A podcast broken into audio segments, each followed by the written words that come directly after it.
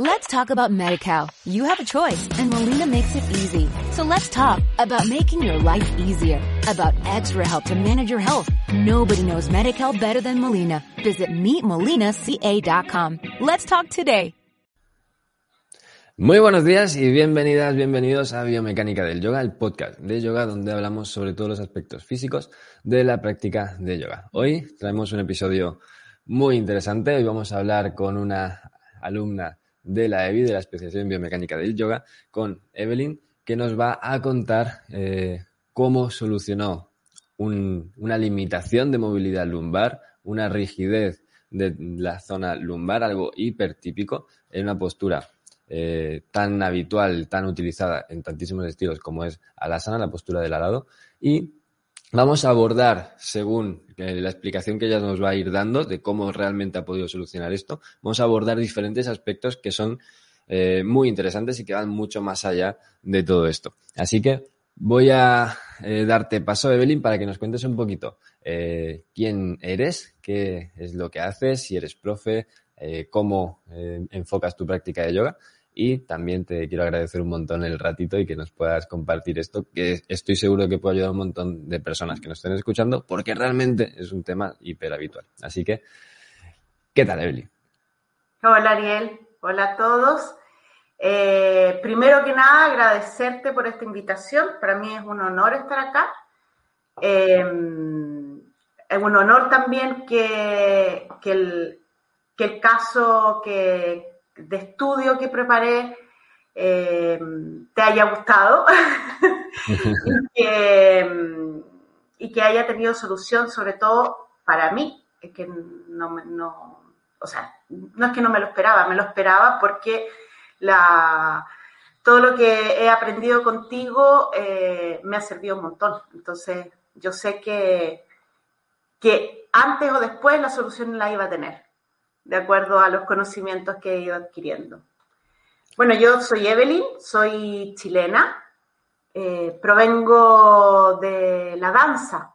Sí, yo soy ex bailarina, profesora de danza eh, clásica sobre todo.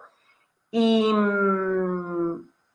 y bueno, como práctica, como parte de mi entrenamiento, durante muchos años hice yoga, eh, hice pilates, eh, pero como, como, práctica personal, que me ayudara durante mi, mi periodo que bailé y después, bueno, después con el tiempo eh, me dediqué a, hacer clases de, de, danza clásica sobre todo y mm, hasta que me vine, porque yo en este momento estoy viviendo en Italia, hasta que me vine en Italia, eh, me vine a una ciudad que no es muy grande, por lo tanto lo que hacía en Chile, que preparaba bailarines allá, eh, acá era un poco más difícil, entonces había que ver de seguir haciendo un poco de movimiento y empecé a hacer, hice algunos cursos de, de yoga, de pilates, así tipo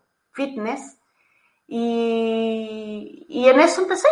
Empecé a hacer clases de yoga hasta que me empezaron a llegar casos un poco particulares de, de, personas que tenían algunas problemáticas o en la espalda o en los pies, en las rodillas, en fin. Ahí empecé a decir, bueno, aquí hay que profundizar más en el estudio porque no puedo dar clases sin tener o sea, usando solo la intuición. Y ahí fue donde te conocí, Ariel, y donde me cambió el panorama y, donde, donde me diste también la confianza de que lo que uno puede hacer si, eh, si sabe dónde, dónde ir en el movimiento, cómo hacerlo, uno puede puede de cierta forma hacer una clase de forma tranquila y que tu alumno te pueda, te pueda seguir también con confianza. Y eso sí. Es interesante, ¿eh? Es interesante. O sea, estabas dedicándote al tema de la danza clásica, luego empezaste a dedicarte al tema del yoga y justo te empiezan a aparecer un montón de personas con ¿Qué, situaciones te encontrabas? ¿Qué era lo más habitual en ese momento? A ver, me llegaron en general muchas personas con problemas de, de, dolores lumbares, con muchos problemas de cervical también, gente que, gente mucho más joven que yo, que, que no, no era capaz de moverse, que estaba rígida, que dolores de cabeza, pero dolores de cabeza intensos que venían de la cervical, no venían de porque tienen migraña, porque sí. Em, personas que no eran capaces de levantarse en la mañana, que me, describían que para levantarme en la mañana, antes de venir a clases contigo, de haber empezado clases contigo, me tenía que empezar a, a armar de a poco, a mover lentamente, a apoyarme con una mano con la otra, incluso una que necesitaba ayuda del marido para que la, ayudara a levantarse de la cama. O sea, imagínate, y no estamos hablando de personas mayores, estamos hablando de una señora, esta de la que te cuento, que tiene 51 años. Y trabajando con ella, sabiendo todo lo que aprendí contigo, eh, después de 10 10 días de clases. Eh, un, día, un día nos encontramos, porque hacemos clases online, un día nos encontramos en la clase y me dice, Evelyn, antes de empezar te tengo que decir una cosa. Esta mañana me levanté sin ningún dolor y me levanté así. Qué bueno, qué guay. Y, ahí uno dice, Satisfactorio, ¿eh? Te da confianza, te da confianza y te dan ganas de seguir. Qué bueno, porque antes de entrar en la EBI, ¿cómo te sentías en este sentido? Entiendo que si necesitabas confianza, tenías como cierta carencia de esto, pero ¿cómo, cómo te sentías? ¿Te sentías como impotente por tener toda esta gente? Sí, yo tenía miedo? miedo. Tenía miedo de, porque, por ejemplo, cuando yo empecé, primero que nada, eh, las clases que yo hacía y que hago todavía es como un, un mix de movimiento. Yo vengo de la danza, entonces me gusta que el alumno se mueva también y que aprenda a conocer su cuerpo, que, que, que se mueva de una forma que, que hagamos un calentamiento de repente un poco más entretenido, en fin. Después hacemos el tema de, saludos al sol, de que un poco de, asanas, en fin. Y a veces yo termino después la clase con un poco de pilates en el piso, ¿sí? Eh, cuerpo libre, el mat, eh, cuerpo libre, me viene en ¿ok? Eh, mat work. Entonces, em, pero todo intuitivo, ¿Y qué pasó? Que me empezó, que me llegó una chica, por ejemplo, con esclerosis múltiple, que no se movía hace, y, y, jovencita, 30 años. Y había empezado con esta problemática a los 22 años. 32 años, tenía, o sea, tiene 32 años, llevaba 10 años con, eh, con esta cosa de, de, la esclerosis, que no era capaz de moverse. Eh, y el doctor la mandó a hacer yoga. Le dijo, tienes que hacer yoga o tienes que hacer pilates. Y ahí te tocó a ti. Yo me acuerdo de esto, no, imagínate que yo, yo estudié teatro. Yo estudié teatro y mi profesor de teatro, que era un gran maestro, decía, yo no entiendo por qué los psicólogos mandan a todos los locos a estudiar teatro.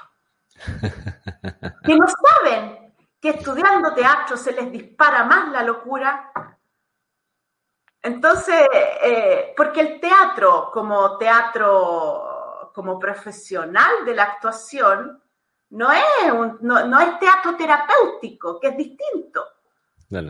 Entonces, aquí pasa. Eh, otra chica que me llegó con problemas de la rodilla que se tenía que hacer infiltraciones constantemente porque no era capaz de pisar. O sea, el dolor de rodilla espantoso. Ella trabaja todo el día en pie porque es vendedora en una tienda de, ropa y, mm, y también el doctor le dijo, bueno, prueba con yoga. Entonces me llegaban todos esos casos. me, acuerdo un señor que me llegó que tenía una hernia. Y yo hasta el día de hoy lamento haberle dicho que no, porque me dio susto. Mm. Me dio susto. no, no, no, lo había contado. coherente si no tienes una formación para esto. ¿no? ¿Cómo, perdón? Que es más coherente decir que no si no tienes la formación para eso en ese momento, claro. Ah, claro, yo a mí me daba susto, o sea, yo decía, imagínate que, porque me dice, pero yo estoy bien ahora, sí, le dije, pero podría ser que, que después le vuelva, entonces sería mejor que hable con su, con su eh, kinesiólogo, con su terapeuta, para que le dé ejercicio específico. Y se fue súper triste, y, ahí yo dije, no, es que yo, yo necesito tener información, necesito eh, eh, lograr de cierta forma, porque ¿por qué me llegan a mí estos casos? Claramente no soy la única que le llegan a estos casos, seguramente. Sí, es cada vez más habitual, de hecho, que los médicos receten yoga como si el yoga fuese todo el mismo, la misma actividad. Y, a mí me pasa, por ejemplo, que yo cuando hacía yoga para mí como entrenamiento personal, me acuerdo que empecé a hacer un yoga que me, me relajaba, así, me quedaba dormida y me aburría. Me acuerdo, me aburría mucho. No, no, no, no. Entonces, pues, un compañero de, porque yo necesitaba alguna cosa activa, necesitaba moverme harto. Y un compañero del, ballet donde yo estaba me dice, ¿por qué no pruebas con Bikram? ¡Wow! Dije, esto es para mí, Bikram. Sí, un año de Bikram. Me hice pedazo la zona lumbar. y la rodilla, me acuerdo la rodilla izquierda la tenía para escoba. Eh, porque yo hacía lo que me decían, pues cómo hacerlo. Y a pesar, yo tengo un, tengo dos discopatías, eh, la última de lumbar y la primera el sacro, L4, L5, L5, S1. Y, y me acuerdo que terminaba la clase y salía más rígida de lo que había entrado, con un dolor lumbar espantoso.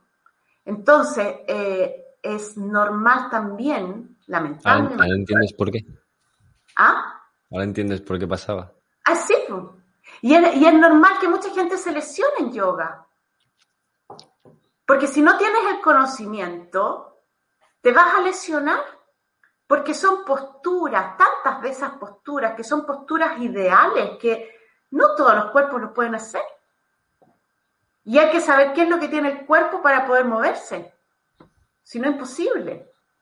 Entonces, ¿qué, quiero decir con esto? que gracias a la Evi, gracias a, ti, Ariel, y a todo el equipo, yo me siento con la confianza y, y sé que tengo mucho camino todavía para recorrer porque estoy recién empezando, pero, pero con calma. Tengo, tengo todavía la mitad de la vida por delante.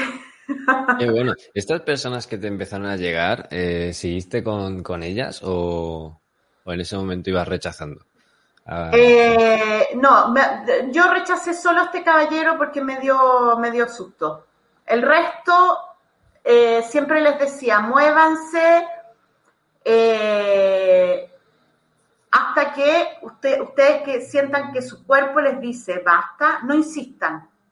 ¿Y ahora cómo están? Estamos viendo. Siguen conmigo, excepto la chica de la que lo lamento enormemente. Este año no está, no, no volvió este año, ahora en septiembre, porque por problemas de horario con el trabajo, mm. con la hija, en fin. Lo lamento porque incluso yo estaba viendo la posibilidad de hacerle un horario distinto para que ella pueda asistir. Propónselo, propónselo. Si no, se, eh, no, se lo propuse, pero ella está es que lo que pasa es que se sintió tan bien que yo creo que, porque pasa eso también.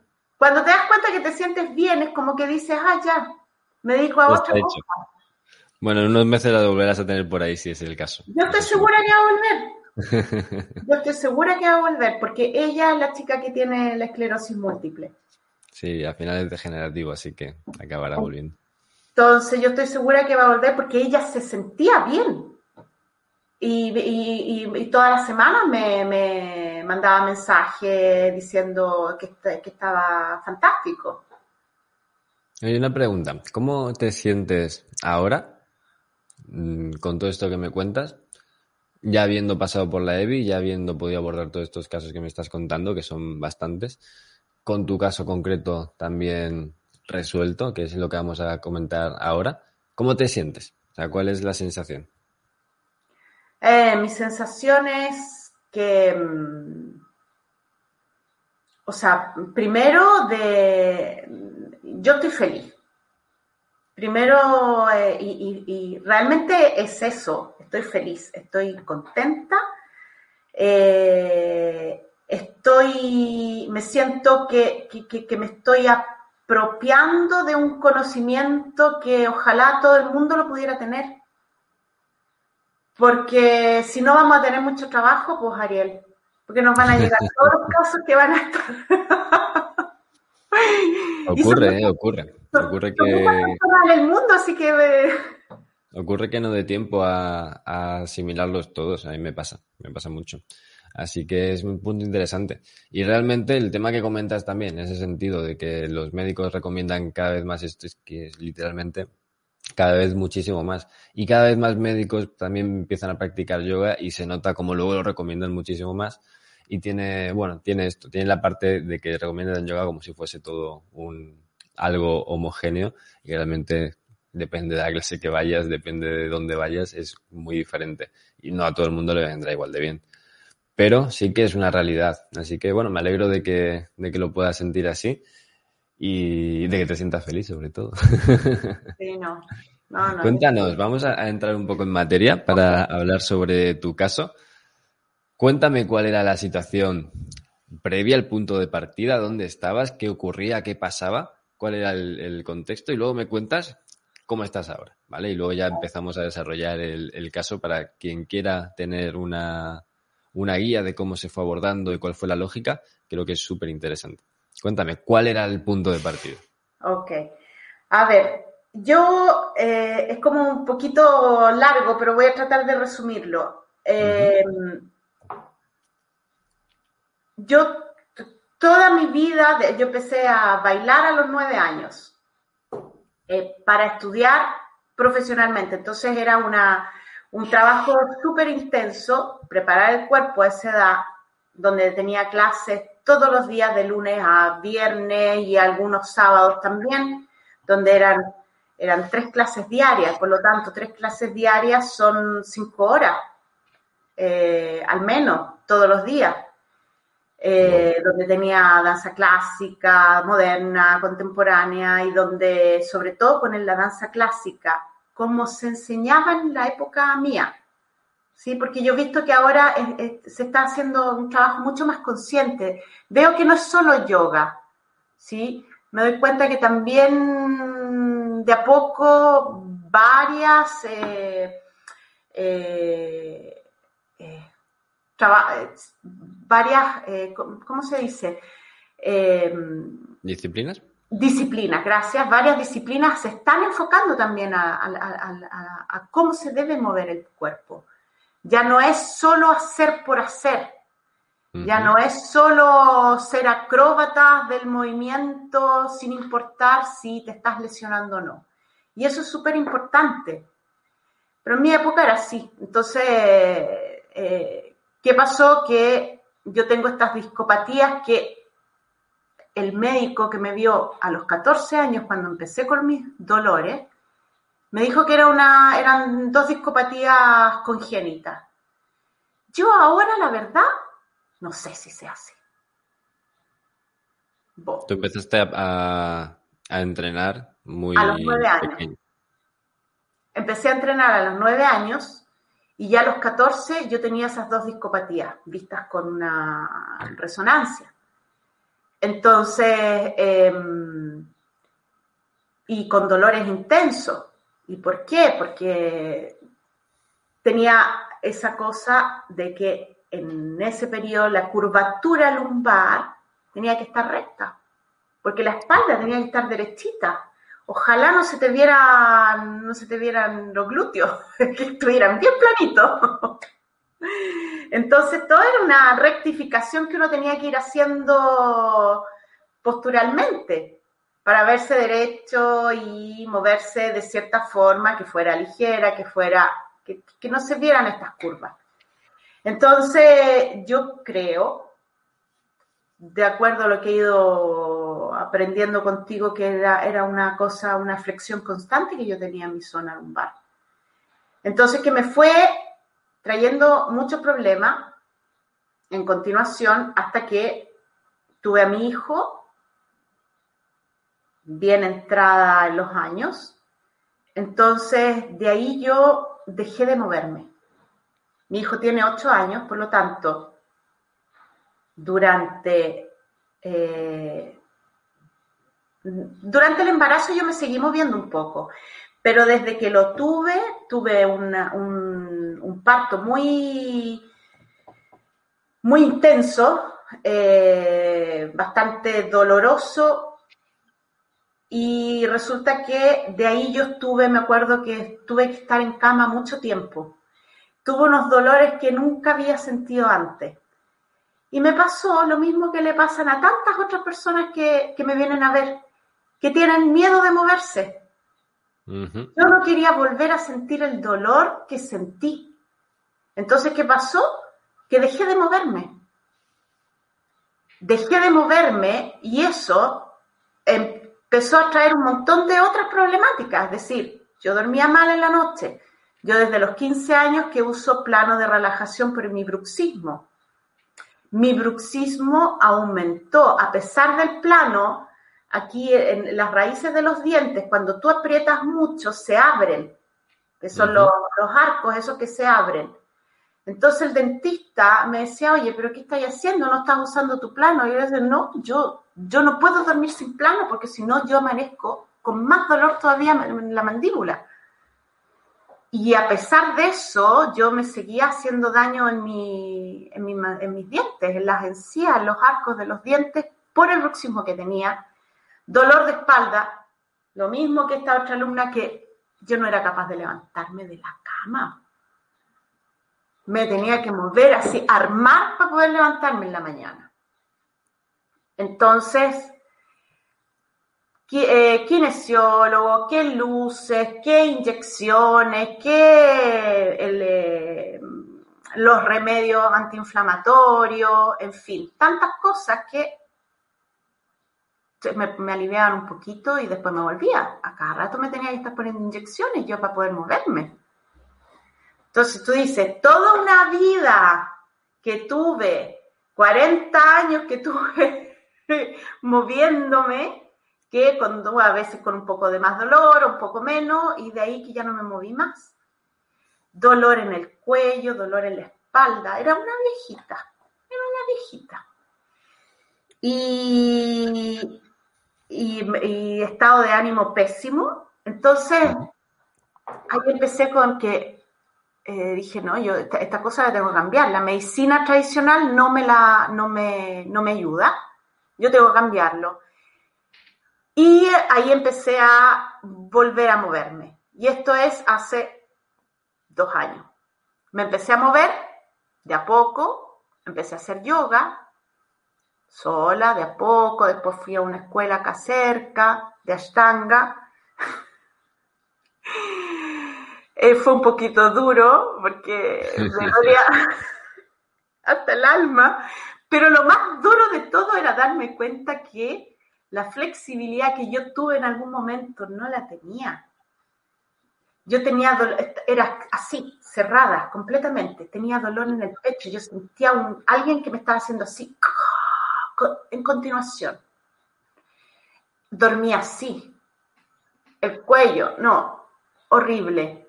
No era capaz de levantar la pierna. Yo igual después empecé a hacer clases acá de, de danza clásica.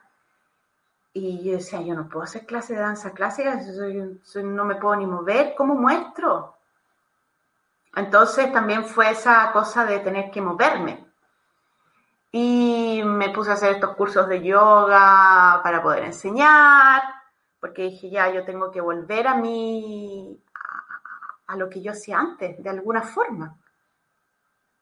Y, y, de a poco me empecé a movilizar, pero seguía con bastante dolor en, en, en, en la espalda, zona lumbar, en la parte alta de mi espalda, en la cervical.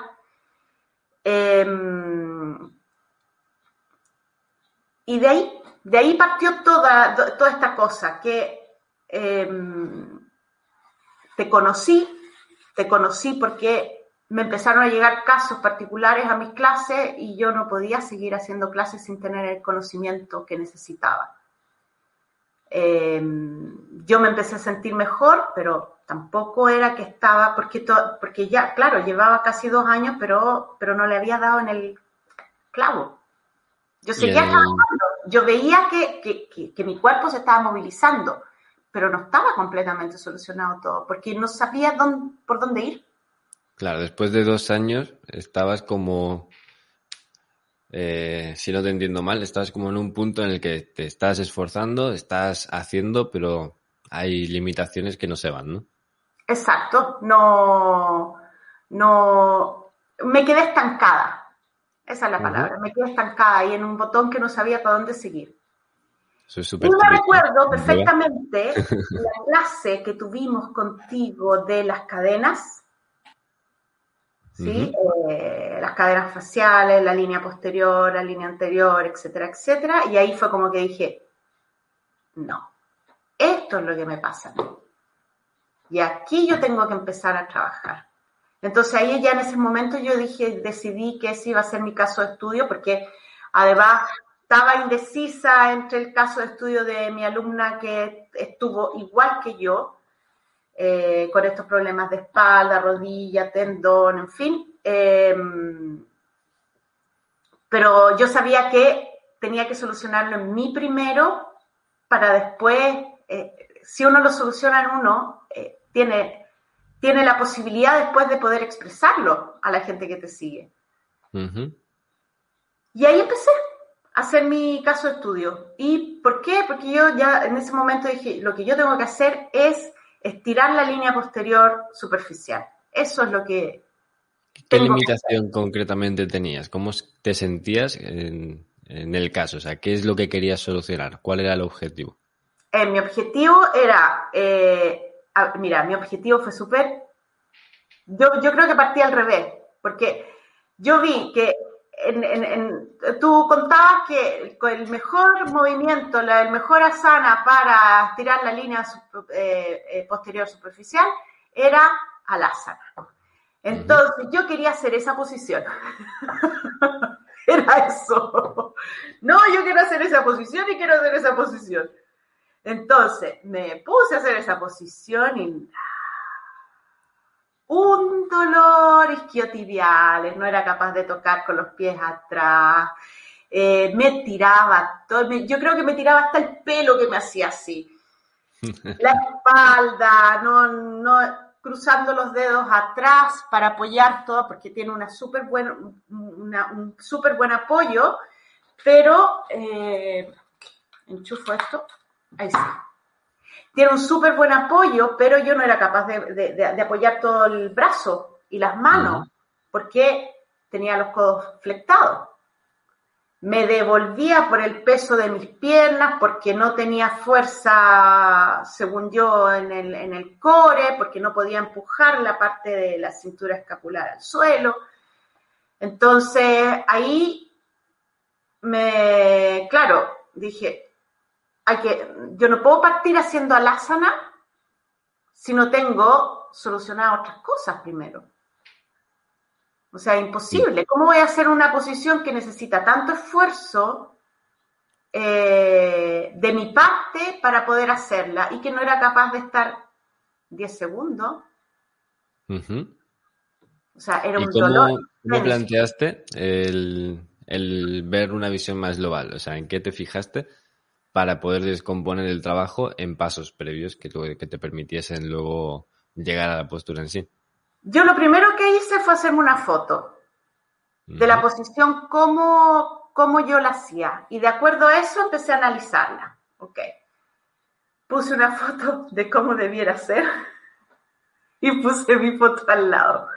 Entonces, ahí empecé. Dije, no, esto debiera ser así, así, así. Entonces, ahí empecé a ver que mis isquiotibiales estaban y que se veía, eh, o sea, yo me lo sentía cuando hacía otro, no sé, el mismo saludo al sol. Yo, a pesar de que yo sentía que había logrado, pero tanto, seguía teniendo isquiotibiales que no estaban completamente eh, estirados, ¿sí?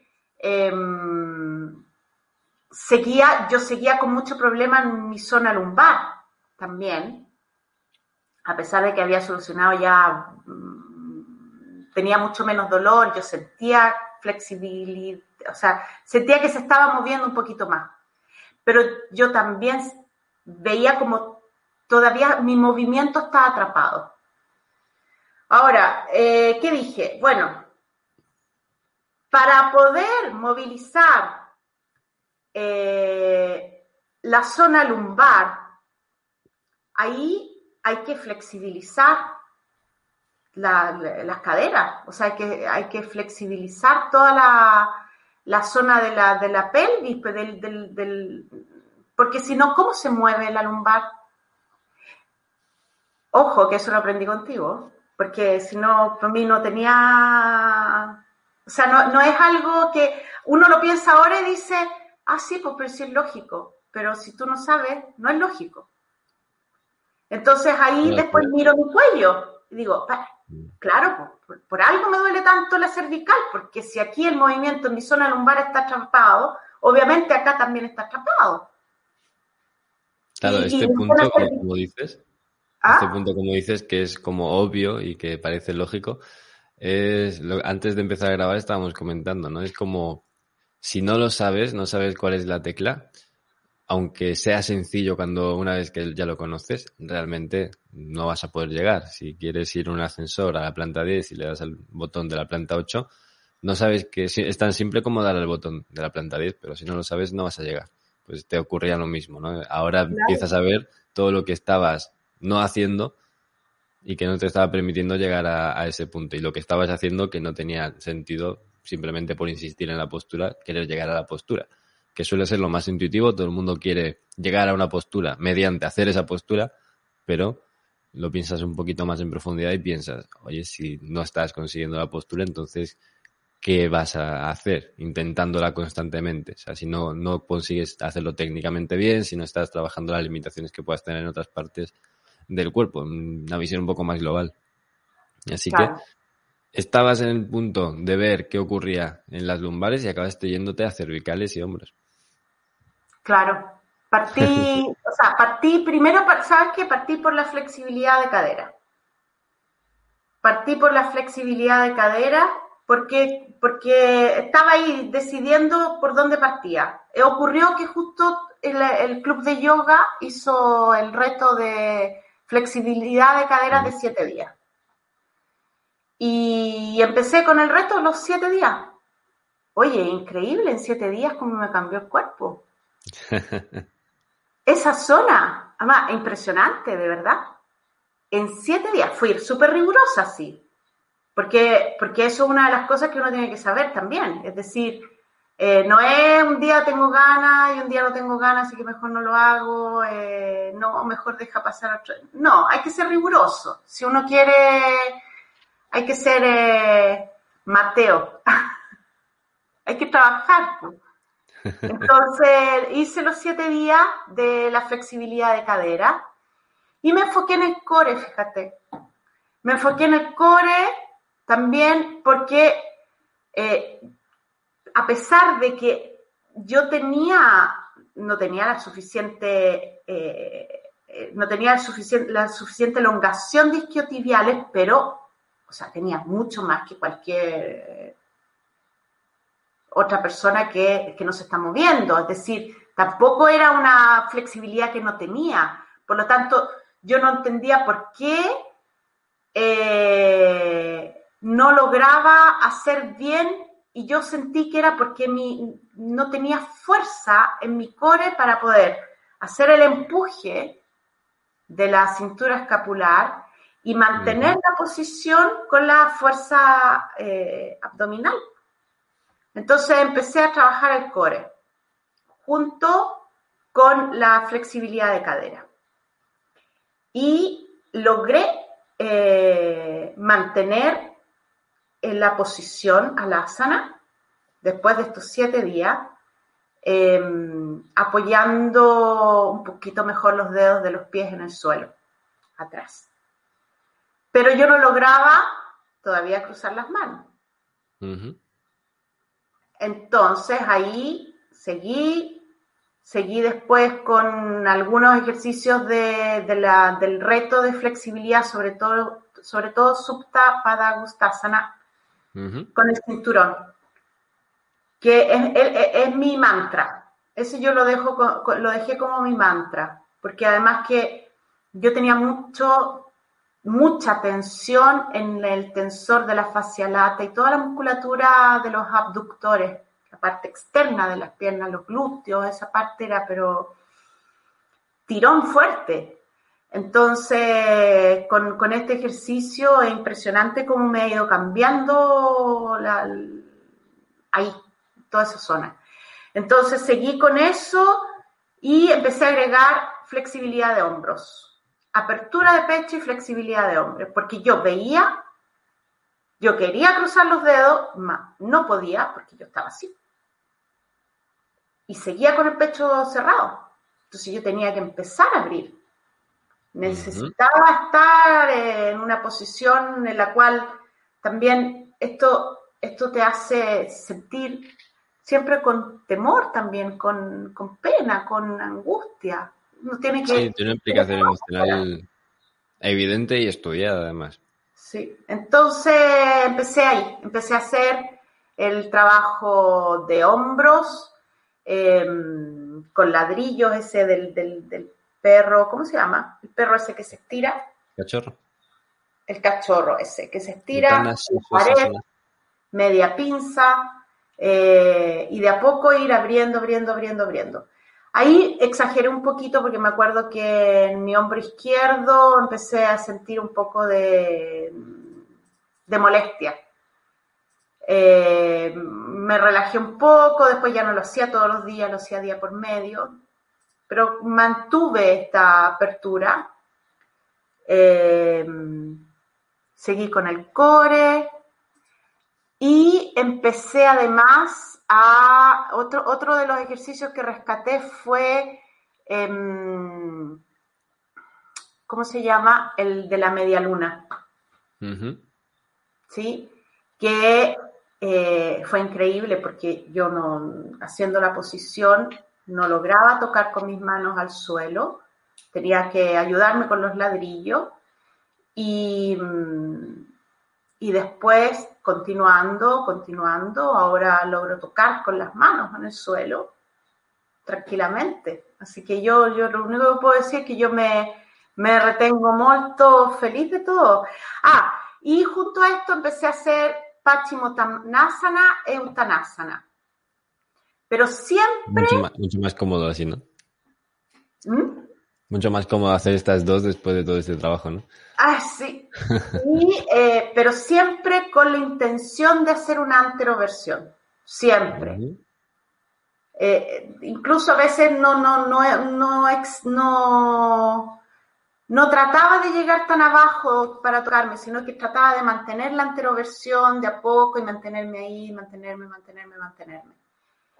Y, y después de 30 días con hacer todo esto, yo logro estirar codos, apoyo manos, apoyo todo el brazo, abro el pecho, tengo un buen empuje, apoyo bien los dedos de los pies, estiro, no tengo dolor, o sea, la sensación obviamente. Y, pero todo este estudio me, sirvió para también darme cuenta que no es una posición, o sea, la logré, pero no es una posición también que sea muy cómoda para mí.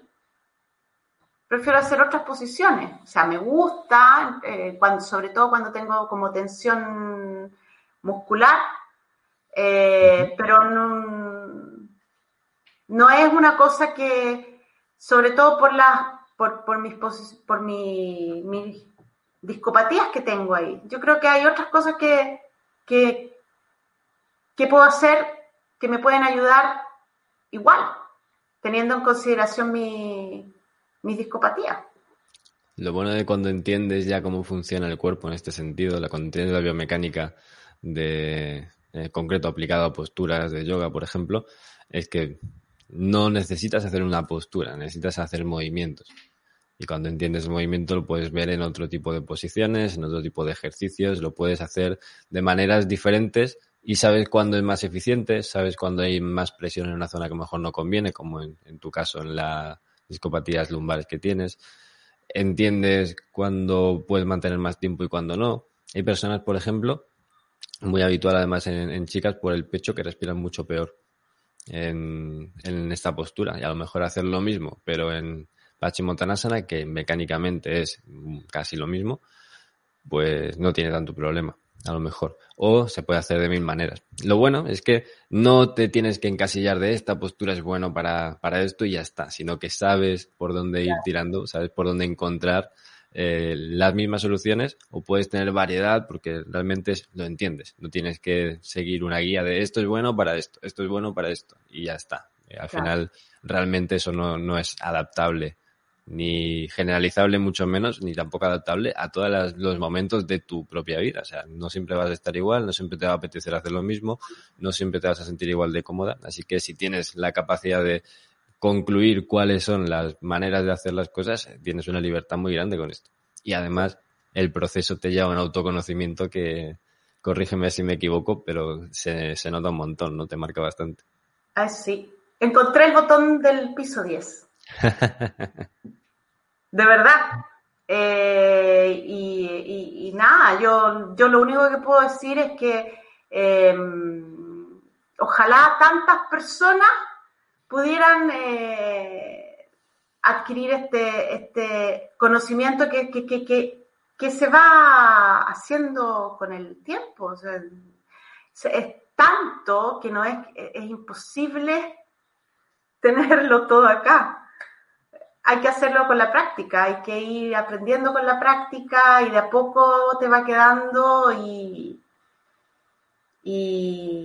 feliz, feliz de haberte encontrado, Ariel, y a, toda la gente, porque a mí, a mí me cambió, me cambió la vida y me cambió mi forma de, de me dio confianza, me dio confianza que no me voy a dañar, porque yo con el yoga también me, me, he hecho daño en el sentido que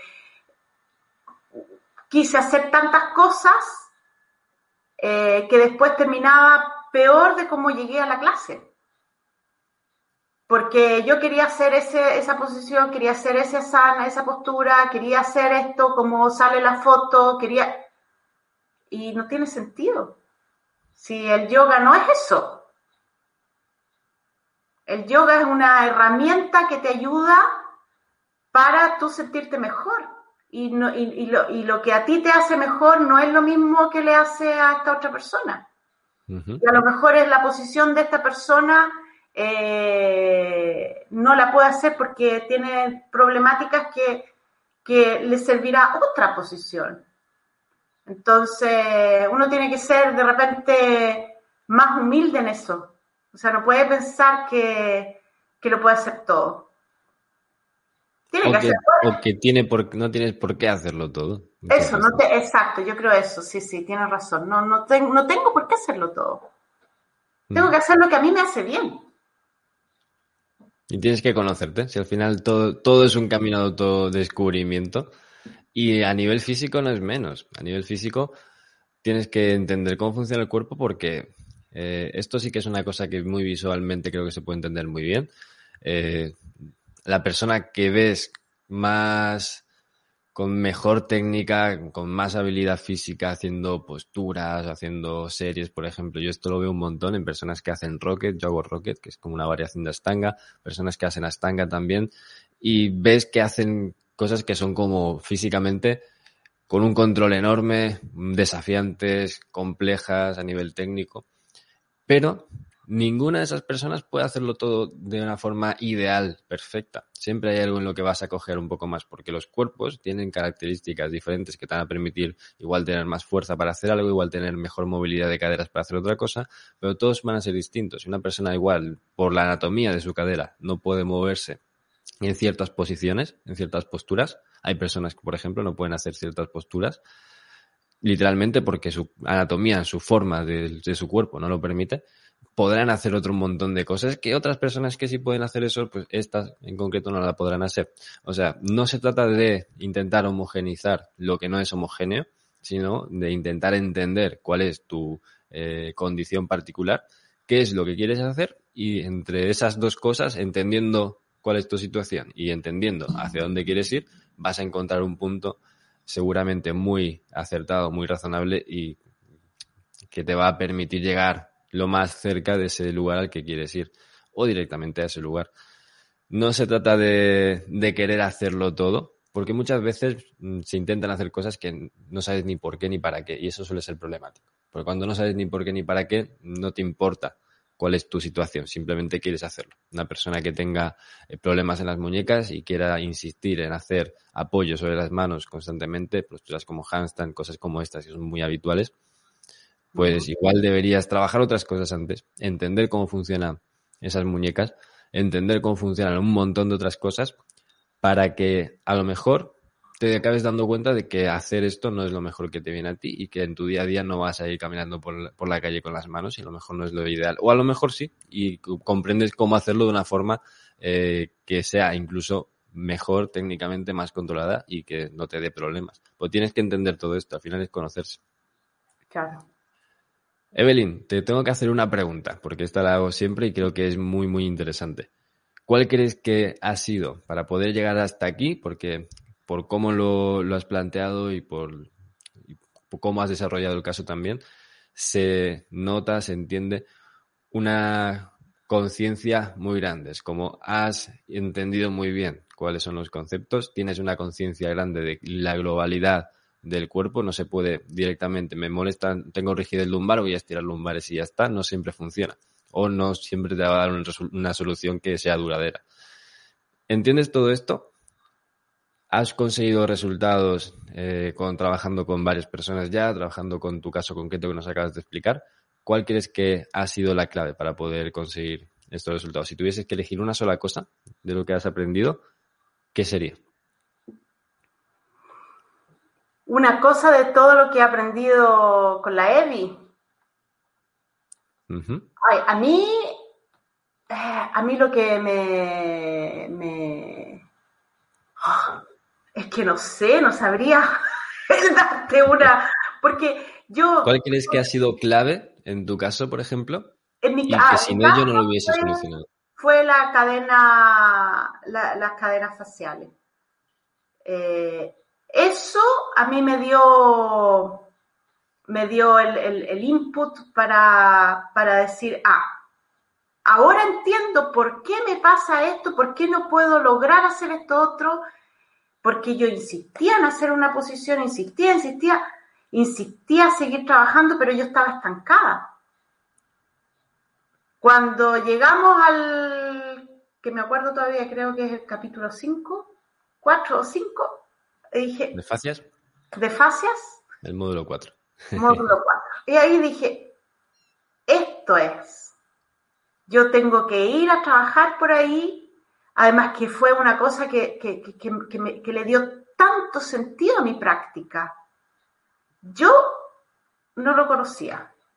Sé que hay otras personas que conocen sobre el tema de fascia, mas yo no lo conocía y para mí me abrió un mundo me abrió un mundo y me, y me, y me enamoré de ese mundo. Y, y, yo creo que eso me ayudó. Y obviamente entendiendo todo lo antes, lo de antes, entendiendo la anatomía y cómo se mueve el cuerpo. Porque si no, no tiene sentido. Porque por mucho que uno aprenda de las fascias, si no aprendió lo anterior, tampoco le vas a lograr dar al, al clavo. Así tan, a lo mejor intuitivamente podría ser, pero si no tiene el conocimiento anterior es imposible. Genial. El tema de las fascias ya me lo han dicho varias veces. Yo personalmente creo que es, que es como fundamental, creo que es clave para poder tener una visión más global de, todo esto. De hecho, vamos a hacer, y creo que tú estabas, ¿no? Tú has entrado al programa. Sí, hacer una, una, continuación para solo para personas que ya hayáis pasado por la EBI. Vamos a profundizar en este tema porque es relativamente complejo, realmente. Hay que estudiar una anatomía diferente, hay que tener unas bases distintas porque la forma de, estudiarlo es, no es exactamente igual que, cuando hablamos de biomecánica y ya está, pero es interesantísimo, es una pasada. Así que, bueno, en noviembre empezamos con eso y va, va a estar chulo. De hecho, hicimos una clase ayer sobre el tema de cadena estática que no has visto todavía, tienes que ver, ¿vale? Porque todo lo que me has comentado tiene también bastante relación, igual te puede echar una mano. Perfecto. Ahora, ahora, no, sí es una cosa que tengo pendiente, eso y el podcast del dolor. Son dos sí, cosas que grabamos el otro día con Jesús Ramos, que es una maravilla. Pues, Evelyn, te quiero dar las gracias por el ratito, te quiero dar las gracias también por compartir con tanto detalle cómo has ido solucionando el, tema, los diferentes puntos que son importantes en la postura y que a lo mejor en general nunca te planteas, movilidad de hombros para hacer alasana o fuerza de core, fuerza de core para hacer alasana, son cosas que no son intuitivas y que creo que puede realmente ayudar a un montón de personas que se ven en tu situación y que además eh, esto si eres profe también lo, lo, habrás visto mucho. Es como muy habitual que o te sale esta postura muy fácil o si te cuesta algo es muy frustrante para las personas que les cuesta. Y la mayoría de las veces son por estas situaciones, poca movilidad torácica, poca movilidad de hombros y eh, muchas veces también el trabajo de core, una inestabilidad de core eh, grande, que aunque no es una postura inestable por sí, porque tienes una base de apoyo muy grande, hay personas que para las que no es suficiente. Así que muchas gracias por contarnos esto y darnos esta visión global, que además nunca, creo que nunca haya contado yo por aquí, no hayamos hablado de esto, así que genial. Seguro que ayudamos a un montón de personas. Hasta ahora en todos los episodios siempre aparece alguien dejando algún mensaje o enviando algún email diciendo que, ha podido aplicarlo y que le, le, ha servido, así que eso es una maravilla. Si es tu caso, te animo a que lo pongas en práctica, es muy sencillo de poner, ¿vale? Y, eso, Evelyn, muchísimas gracias también por el ratito, que, bueno, el tiempo ya sabes que es para valorarlo mucho. Muchas gracias a ti y gracias a todos y estaremos viéndonos de todas maneras. Genial. Un besito, que tengas un día estupendo, Evelyn. Chao, chao. Let's talk about MediCal. You have a choice and Molina makes it easy. So let's talk about making your life easier, about extra help to manage your health. Nobody knows MediCal better than Molina. Visit meetmolinaca.com. Let's talk today.